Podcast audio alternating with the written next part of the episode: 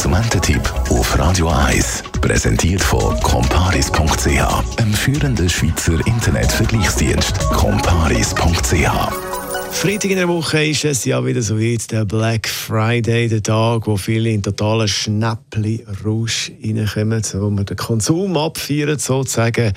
Äh, bei Online-Shops geht es ja zum Teil schon vorne jetzt los. Jean-Claude Frick, Digitalexperte bei Comparis. Black Friday, da ist natürlich auch immer viel Marketing mit im Spiel und man liest immer wieder so ein bisschen von Schnäppli, die aber gar nicht wirklich Schnäppli sind.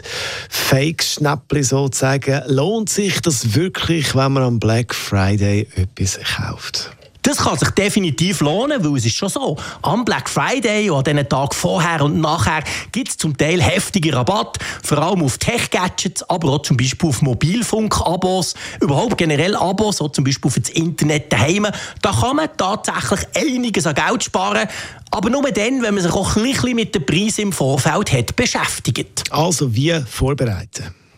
Ja, am besten ist es so, dass man sich eine Einkaufsliste macht. Ja, so richtig altmodisch halt. Aber dass man sich überlegt, was man denn wirklich braucht. Und das dann konkret mal geht suchen. Am besten schon vor dem Black Friday mal schauen, was das eigentlich kostet. Weil, dann hat man den Vorteil, wenn man das am Black Friday irgendwo findet und dort steht zum Beispiel 40% Rabatt, ja, dann kann man so ein bisschen abschätzen, sind die 40% Rabatt wirklich 40% günstiger oder hat der Anbieter irgendeinen Preis genommen, den eh schon lange keiner mehr zahlt, dann kann man die ganzen Schnäppchen einfach so ein bisschen besser einschätzen. Also, Vorbereitung ist wichtig, dass man da nicht reingeht. Dann, was sind die Gefahren beim Black Friday?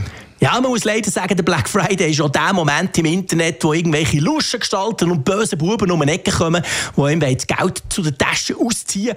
Vor allem gibt es dann Haufen Shops, die man noch nie hat gehört, die wirklich rund um den Black Friday gemacht werden, Online-Shops. Und die verschwinden ja aber wieder schnell. Aufpassen muss man gegen dann, wenn etwas schön ist, um wahr zu sein, weil dann ist es meistens auch nicht wahr. Zum Beispiel ein neues iPhone, das statt 1200 Franken nur 350 kostet. Hm, das kann auch ziemlich sicher nicht sein.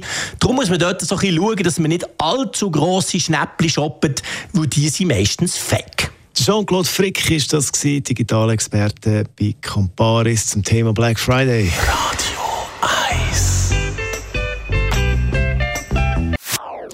Das ist ein Radio 1 Podcast. Mehr Informationen auf radio1.ch.